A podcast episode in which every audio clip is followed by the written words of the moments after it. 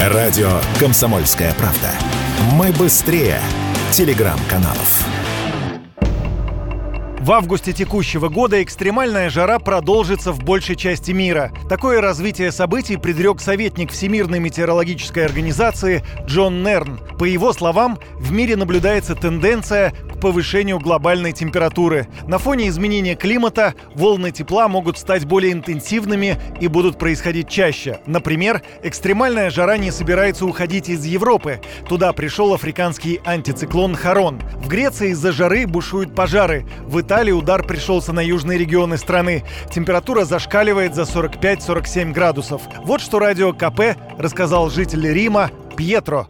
Довольно жарко, скажем так. Честно говоря, си море ди caldo. Умереть можно от жары. Температура идет к 40, 47, 48 градусов. Бывает. Это сложно, конечно, надо вентиляторы, пользоваться, надо в тени прятаться. Мне повезло, я живу недалеко от моря, можно купаться, это же очень хорошо, но когда работаешь а, или на пробках стоишь, тогда да, жара, правда, сложная.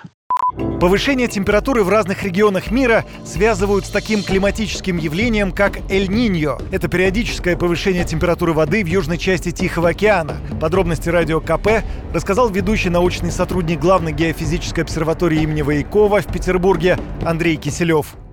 Есть перуанское холодное течение, которое движется с юга южного полушария к экватору. Когда оно достигает примерно экваториальной зоны, оно становится зональным, то есть двигается вдоль экватора становится. Это обычная ситуация. Раз либо в два года, либо в семь лет на поверхности океана, в экваториальной зоне, образуется такое большое пятно с более высокой температурой, более высокой где-то на полградуса, на градус, вот так. Но этого достаточно для того, чтобы в этой зоне изменилось во-первых, движение ветра меняют направление, вот что они и затихают во многом. Изменяется режим подъема более глубинных вод наверх. И вот в этом проявляется явление эль во время Эль-Ниньо океан передает часть избыточного тепла и влаги в атмосферу. Это можно сравнить с варкой макарон, когда на кухне становится жарко. Конечно, это явление несет с собой последствия для земного шара. Ученые спрогнозировали, что глобальная температура может вырасти на 0,2 градуса.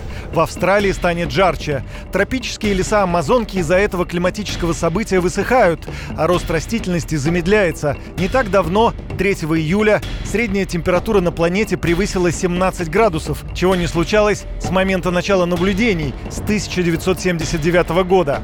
Одной из причин глобального повышения температуры называют как раз очередное проявление природного феномена Эль-Ниньо. Юрий Кораблев, Радио «Комсомольская правда».